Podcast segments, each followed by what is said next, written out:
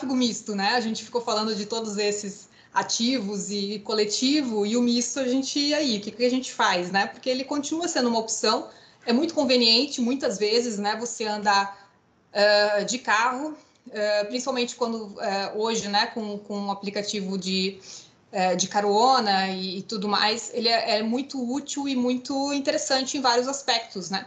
Ele não é único, ele, você pode optar por várias opções, né? você pode ter várias opções de transporte dependendo do seu itinerário e do que você tem para resolver, uh, mas ele também é uma opção e assim como os outros a gente precisa pensar nele. Só que ele é um perigo, né? é um modo de transporte que dependendo de quem estiver dirigindo, ele pode ser realmente uma arma, né? Uh, nas ruas. Então a gente precisa sempre pensar nessa gestão de velocidade. Né? Ela é a chave para que a gente consiga ter essa harmonia entre todos os modos, né? para que a gente consiga compartilhar o espaço público uh, de uma forma realmente que funcione, né? que as pessoas se respeitem, que tem espaço para todo mundo. E aí, essa, essa velocidade é essencial para isso, né? Porque eu tenho os ativos ali, o pedestre como o mais vulnerável.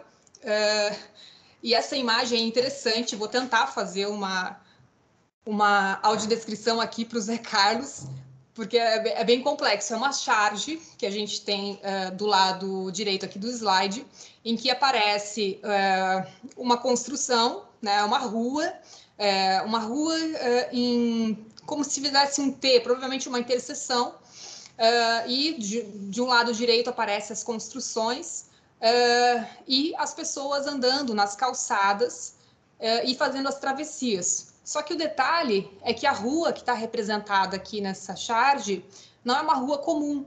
A, é, é, a rua é como se fosse um abismo, né? Ou seja, é uma supressão para baixo da terra, né? E aí a pessoa que está atravessando a rua, ela está numa pequena ponte de madeira, né? Só uma, uma tabuazinha de madeira que está ligando uma calçada à outra. E é como se, se ela é, né, oscilasse, alguma coisa acontecesse ali, ela vai cair no abismo e já era. Né? E também é, nas calçadas que tem os pedestres ali caminhando, esse abismo está adjacente, né? Tá ali do ladinho. E aí aparece ali uma imagem de uma uma mãe com uma criança, né, de mão dada, e a criança ali pertinho desse, dessa do que seria o meio fio da calçada, e aí pertinho do abismo. Né? Então, mostrando eh, como as ruas se tornaram espaços inseguros e perigosos né? para as pessoas, para nós, pedestres. Né? Muito em decorrência da velocidade. Né? Se, se, os carros, né? se os veículos motorizados estão passando a mil, né? estão ali a, a 60 km por hora, é uma baita velocidade. E aí, de, do lado dessa charge, uh, tem um prédio uh, né, que, que, mostra ali pelo menos até o nono andar, que faz uma relação da queda de uma pessoa desse prédio com a, a, relação da se essa pessoa fosse atingida por um carro na rua. Então, uh, se atingido por um carro a 80 km por hora, significa eu cair do nono andar de um prédio. Né? As sequelas e o que eu provavelmente vou morrer, né? provavelmente eu vou vir a falecer, uh, se, eu, se eu cair do nono andar, ou se eu for atingida a um, a um veículo a 80 km por hora, porque simplesmente eu vou ser arremessada para muito longe, né? E aí esse prédio continua, né? No sexto andar é como se eu caísse do sexto andar é como se eu tivesse sido atingida por um veículo a 65 km por hora. Do quarto andar a um veículo a 50 km por hora e do segundo andar a um veículo por, a 30 km por hora. Então, de fato, a gente precisa reduzir esse, esse limite de velocidade, que geralmente nas nossas cidades são, que, são 60 km por hora, né? Isso é, é bem comum. A gente precisa reduzir pelo menos a 50. Né? Isso dá uma grande diferença. É, essas 10, 10 km por hora né, para o veículo é uma grande diferença é, para quem está exposto né, como um pedestre ou ciclista. Aqui tem outra, outra imagem bem interessante né, que, que, que faz esse contraponto. Né? Então, a 60 km por hora eu vou ter um, uma ferida fatal, né? e a palavra fatal em grande escala. A 50 km por hora eu vou ter uma ilesa, bem, mas bem pequenininho, ilesa, ferida mais ou menos e fatal ainda mais ou menos. E a 30 km por hora eu vou ter uma ilesa maior e uma ferida né, compatível. Então, é, eu reduzo realmente a nossa, a, o risco de lesão, né, o risco de morte, quando eu reduzo a velocidade. Outra questão da velocidade é também da percepção do motorista, né? Então, eu estou dirigindo um carro é, numa velocidade X. Quanto. Opa, deixa eu ver se eu consigo dar play aqui. Ah, que pena! Aqui não girou para vocês. Mas assim como o Zé Carlos não ia verificar esse slide, vocês também vão ter, mesmo, vão ter a mesma descrição, então. É, esse slide mostrava é, o ângulo de visão, né, a visão periférica do motorista conforme a sua velocidade. Então, quanto maior a velocidade, mais visão túnel, né, ou seja, menos visão periférica, esse ou percepção, né, da visão periférica, esse motorista vai ter. E quanto mais reduzida a velocidade, maior a visão periférica esse motorista vai ter. Por isso que a gente fala que, ah, eu passei de carro, mas não vi, né? E daí depois passo a pé, nossa, olha só o que aconteceu aqui, né? Porque você está numa velocidade diferente aí você percebe o que está acontecendo na cidade. Aqui tem dois exemplos de vias com limites de 30 km por hora. É, em qual delas vocês diriam que os motoristas respeitam esse limite de velocidade? Né? Ela, são duas vias com, com, com a mesma placa de sinalização, 30 km por hora. Mas a configuração, o desenho viário de cada uma é bem diferente. Né? Enquanto na primeira eu tenho uma rua super larga, é, estacionamento de um dos lados, estacionamento de moto e, e, carros paralelo à rua, e duas faixas, ou três quase, né? Uh, de, de rolamento de veículos. Bastante larga, bastante, muito larga mesmo. Eu não, não consigo perceber nenhuma faixa de pedestres aqui, uh, e as calçadas são até bastante estreitas. No outro cenário, que é a mesma velocidade da via, eu tenho presença de ciclofaixa de ambos os lados, provavelmente ciclofaixas unidirecionais. Eu tenho uma calçada bem larga uh, e uma faixa de rolamento de veículo central. Ou seja, esse motorista que está trafegando aqui nessa rua, é, nessa segunda rua que, que eu pude é, falar para vocês, ele realmente percebe que ele tem que andar numa velocidade menor, né? Porque o desenho da via está falando isso para ele. Ele não precisa nem olhar a placa. Agora, no, no na rua anterior, é, a rua permite que ele acelere, a rua permite que ele coloque mais velocidade. Né? Então, não é a placa que vai dizer para ele, a não ser que tenha um pardal que tenha realmente um, um sensor de velocidade ali, porque ele na marra, para não pagar uma multa, ele vai ter que respeitar. Mas assim que passar o pardal, ele já vai acelerar de novo, porque a rua, o desenho está dizendo para ele, vai, né, Ayrton Senna, vai lá, né, você consegue. Então, é, é por aí. E as dimensões das faixas, né, para pro, os motorizados individuais? É, a gente pode partir de 2,70 para faixa de rolamento, né? 2,70 seria uh, o mínimo aceitável, né? Fica, fica bem. Uh, e vai até 3,5, tá? Mas esse 3,5, de novo, quanto mais largo, mais velocidade uh, o motorizado tende a colocar. E faixas de estacionamento varia de 2,20 né, a 2,70. Geralmente fica em 2,5. Aqui tem uma outra abordagem, né, para definir a largura das faixas. Qual seria a melhor largura?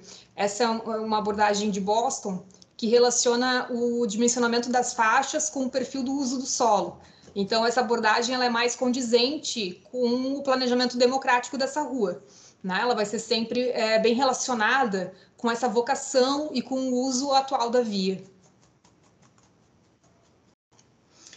a gente precisa ter bastante atenção, nós, né, enquanto projetistas, bastante atenção aos parâmetros de desenho, né? Então, os raios de giro nas esquinas, eles costumam ser desenhados de forma muito mais ampla do que o necessário. Né? Então, e quanto maior esse raio, maior a distância de travessia para os pedestres. Então, percebam que Uh, deixa eu ver se eu consigo botar de novo aqui. Uh, percebam que aqui o raio é bem, bem aberto, então o pedestre ele vai ter que caminhar mais nessa travessia, né? Porque ele vai sair desse ponto A até o ponto B, ele vai caminhar essa distância. Quanto menor o raio, menor essa distância, né? Menos tempo ele fica exposto uh, na rua, né? Podendo, enfim, a gente sempre tem o medo de ser atingido. Então, uh, quanto menor esse raio, menos tempo ele fica exposto. Então, por isso que é bem interessante a gente pensar em realmente qual é a necessidade, né? Porque se só passa carros, eu posso ter esse raio bem estreito. Agora, se passa ônibus, se passa caminhão, aí eu já tenho que pensar nesse ângulo de curvatura necessário. Mas muitas vezes, por exemplo, se passar um caminhão que, que é permitido só convers, a conversão aqui da via à direita, por que, que eu preciso ter raio de curvatura do lado oposto, do lado esquerdo, se não existe conversão para o lado esquerdo, né? Pensando numa rua de mão de mão única. Então é nesse sentido que a gente precisa repensar o desenho das vias. Uh, alguns alguns elementos interessantes para para a gente moderar esse tráfego, né, e reduzir velocidade, uh, são as próprias travessias elevadas, que nivelam né, o, o, caminhar aqui do, do pedestre e, e, muitas vezes do ciclista, que também faz uso, e ao mesmo tempo reduz, né, o, o motorista reduz e a probabilidade do pedestre conseguir atravessar antes é maior. As lombadas também são, são elementos interessantes para moderação, mas não são tão eficientes porque só servem para isso, né? Só serve para reduzir, enquanto que a travessia elevada está fazendo as duas funções. E as extensões do meio-fio, né? Que é aquela coisa do ângulo de curvatura e também ampliação da calçada na esquina. Então, são soluções bem interessantes, é, tanto na implementação de ruas novas, né, quanto na requalificação de ruas existentes. Então, essas extensões, elas reduzem né, as distâncias de travessia, elas corrigem esses raios de giro, uh, e também podem delimitar espaços de estacionamento e carga e descarga. Então, por exemplo, aqui nesse exemplo, por exemplo, nesse exemplo, né, nesse exemplo de Fortaleza, aqui eu aumento o, o, a, o raio de, de curva, eu diminuo o raio de curvatura da esquina e eu aumento a calçada nesse ponto. E devolvo aqui o espaço para estacionamento uh, logo após. Então, eu consegui reduzir o percurso de travessia e ainda continuei né, com o estacionamento. Então, é, é uma solução que, que é boa, que ninguém vai, vai gritar, que ninguém vai reclamar, né? As ilhas de refúgio são essenciais, né? Elas geram uh, benefício na travessia, uh, principalmente em vias de dois fluxos, então reduz as faixas de rolamento nas esquinas, então modera a velocidade uh, dos veículos exatamente nesses pontos e diminui principalmente a distância de travessia e no caso de travessias de dois tempos, né? Então aqui eu tenho um tempo para atravessar, é um semáforo contrário, e aqui eu tenho outro semáforo, então eu posso ficar esperando aqui e faço a minha travessia parcelada, mas em segurança, né? E os pavimentos para veículos, a regra é o seguinte: é o, é, é o, é o inverso para o ciclista, né? Enquanto para o ciclista a gente quer é, que seja é, para o menor esforço dele, porque ele está ali se esforçando com o próprio corpo, para o carro, quanto mais trepidante, melhor. Pior para o motorista, mas melhor para o resto do, dos outros modos. Uh, porque quanto mais trepidar, menos velocidade ele vai colocar, né? Então, o asfalto, uh, ele, ele é muito confortável, mas ele tende a fazer com que os veículos acelerem, né? aumentem a sua velocidade, enquanto que lajotas de concreto, o próprio petit pavé, pedra portuguesa, que a gente ainda encontra em alguns centros históricos, uh, e também o paver, eles são mais trepidantes, né? então eles reduzem, uh, são tá interessantes para a gente reduzir, uh, principalmente quando se tem vias compartilhadas ou vias locais, né?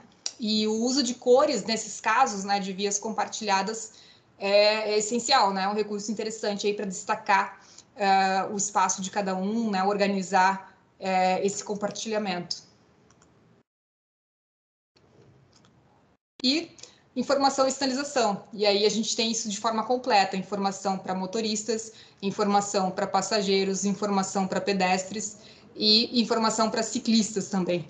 Uh, o que acontece é que geralmente a gente só tem a primeira opção, a gente só tem informação para motorista e o restante fica perguntando. Então, a cidade que a gente quer para amanhã, né, eu acredito que esse conceito de rua completa é uma das ferramentas, né, que vai de, que, que, que realmente trata a mobilidade sustentável, né, e apresenta uh, as recomendações, apresenta as formas da gente uh, melhorar, né, as cidades que a gente vive. Aqui tem alguns materiais de apoio que vocês podem estar uh, tá buscando, né, para se informar mais. vocês encontram basicamente, não, vocês encontram todos eles no, no site do WRI tem um QR Code logo depois, mas se vocês colocarem WRI uh, eh, no Google, vai entrar já no site deles e eles têm lá para download vários materiais interessantes. Uh, aqui tem uns antes e depois bacana assim, para vocês olharem resultados, aplicações uh, desse programa Ruas Completas que vem acontecendo no Brasil, para vocês verem como é possível a gente aplicar isso é, no nosso contexto, na nossa realidade. Né? Aqui tem um exemplo da rua Joel Carlos Borges, em São Paulo. É, então, mostra o antes, com vários pedestres aqui caminhando no meio da rua. A rua não tinha nenhum tipo de tratamento de, de ou de alargamento da, da, calçada, era realmente o pedestre andando na faixa de rolamento de veículos motorizados. Entendendo essa vocação, esse fluxo de pedestres, uh, se implementou duas faixas simplesmente com pintura na via, duas faixas para pedestres dos dois lados, ou seja, é uma ampliação da calçada sem obra, né? Simplesmente com uma pintura e uma sinalização indicando que é uma faixa de pedestres, né? Aqui pintado de verde e o, o calunga aqui do pedestre em branco. Essa intervenção na, lá em São Paulo ocorreu em 2017, ou seja, nem, nem se esperava a pandemia, e hoje a gente percebe que algumas cidades ao redor do mundo eh, adotaram essa extensão da calçada justamente para dar mais espaço e distanciamento entre as pessoas durante a pandemia, né? Então, essa rua aqui, contextualizando, né, ela é uma rua de acesso à estação uh, de trem, ou seja, tem um alto fluxo realmente de pedestres, a gente percebe uh, nas fotos, uh, e que não era muito segura, né? Porque eles estavam sempre caminhando uh, junto com os carros, né?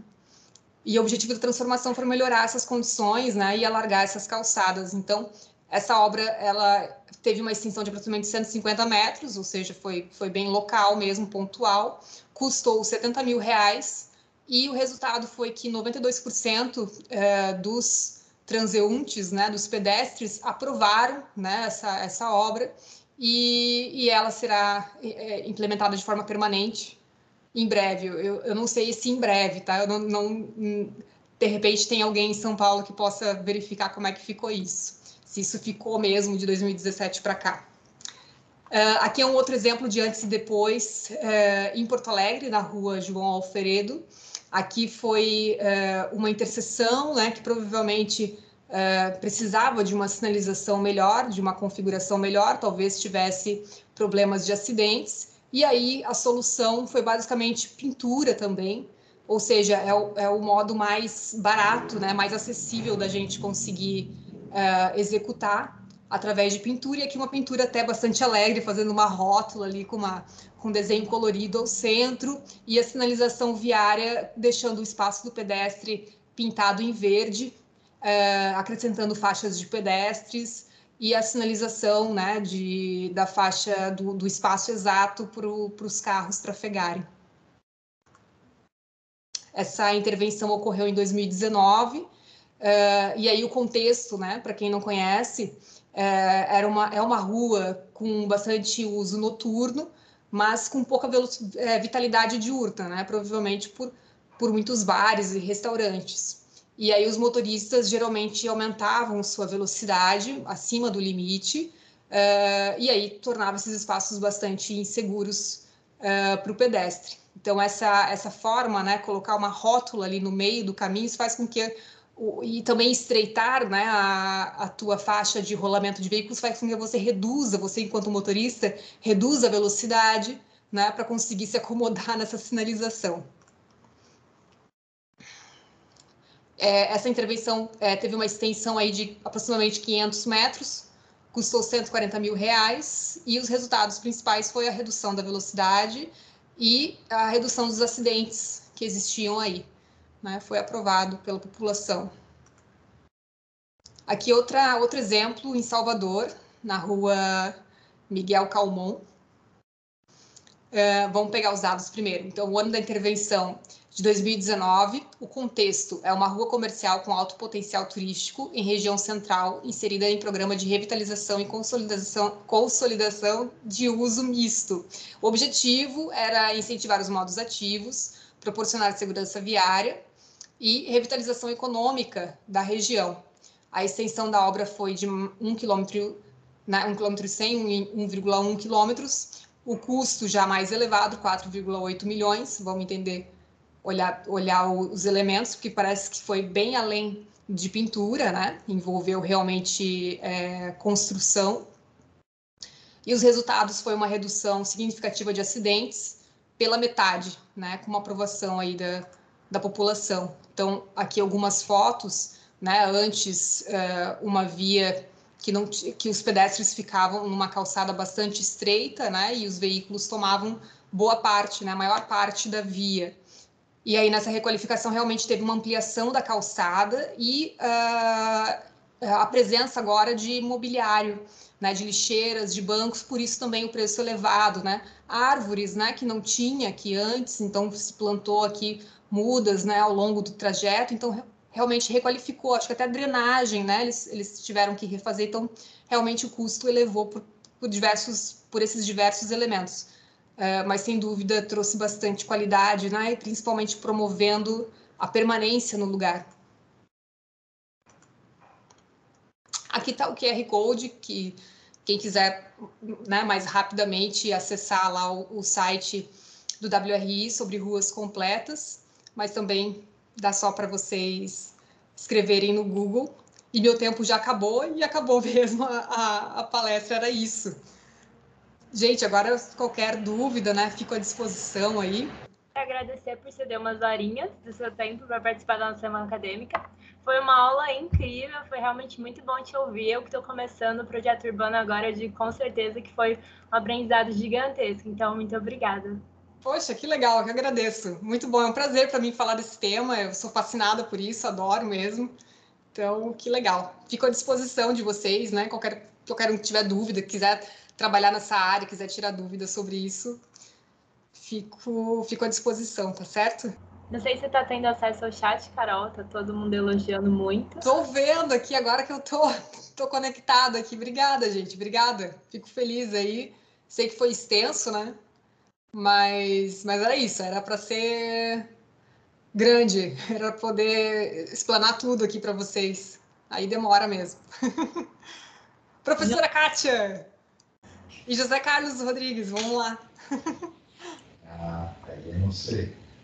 Oi, eu, Carolzinha, querida, agradecer a aula incrível. Eu sempre aprendendo com você, né? Você é uma especialista aí nas ruas completas. E eu espero que todos os alunos da sétima fase estejam aqui, porque foram dispensados para vir, né, com esse conteúdo que vai ajudar bastante aí, uh, o desenvolvimento lá dos quarteirões multifuncionais. Agradeço imensamente, inclusive os exemplos que você traz e até essa, as antecipações né, de adaptação da norma, né, que eu sei que você está dedicada aí então, gratíssima pela, pela ótima aula, viu? Obrigada, Kátia, obrigada. Prazer. Valeu. Eu que aprendo sempre muito contigo. Zé, Zé Carlos, nosso consultor de Cidade Falada. Olá, Carol, boa noite. Tudo bom? Boa noite. Tudo bem. Parabéns aí pela exposição. Eu fiquei aqui sonhando com tudo que tu estavas falando.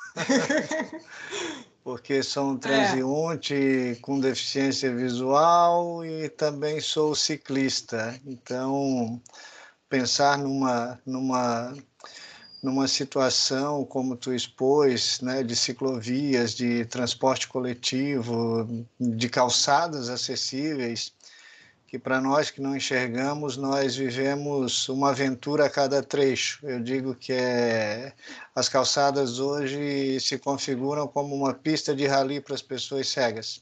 Olha. Falando, falando aqui na, na questão da deficiência visual, e eu sei que não é só para gente, mas sabemos também que quando a idade chega, nós vamos perdendo algumas funcionalidades e o quão é dificultoso a gente é, é, caminhar ou transitar por essas calçadas que os carros é, ocupam como estacionamento, são os degraus, são os pisos danificados.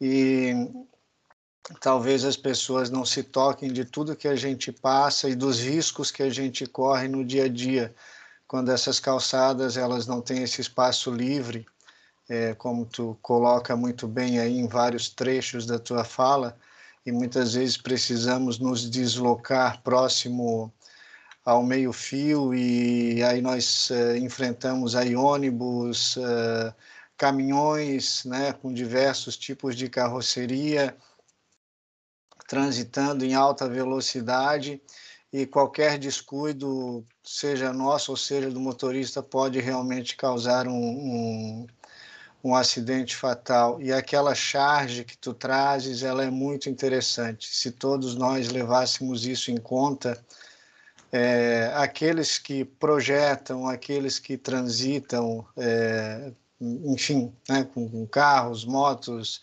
caminhões, eh, pensariam um pouquinho mais no outro. Então, olha, fantástica aula, obrigado, eh, agradeço aqui a Júlia e a Letícia, que me passaram o link para poder te, te ouvir. É difícil de falar alguma coisa, foi, foi bom demais, aprendi muito. Obrigado. Que bom, Zé, eu que agradeço. E desculpa, porque eu não pude, quer dizer, eu iria demorar mais, na verdade, né? Sabe que eu sou mais enrolada, mas não, não consegui fazer a audiodescrição de tudo, assim. Eu tentei expor ao máximo em palavras, mas deveria, vou melhorar nisso ainda. Não, ficou, ficou tudo muito, muito, muito claro. Deu para visualizar tudo que tu estavas falando. Muito bom. Que bom, Zé, que bom. E para quem não conhece, né, como eu disse, o Zé é o nosso consultor do projeto A Cidade Falada e ele é um atleta, né? Ele, assim, ele escala montanhas, ele anda de bicicleta, ele corre, é uma coisa assim incrível. A gente fica com, com vergonha de ser tão sedentário perto dele. Mas é bacana ter essa tua percepção, não só como pedestre, mas também como ciclista, né? Obrigada, Zé. Valeu, um abraço. Abração. Acho que é isso, né, gente? Maravilha. Muito show, Carol. Muito obrigada, gente. Obrigada, meninas. Valeu aí pelo convite.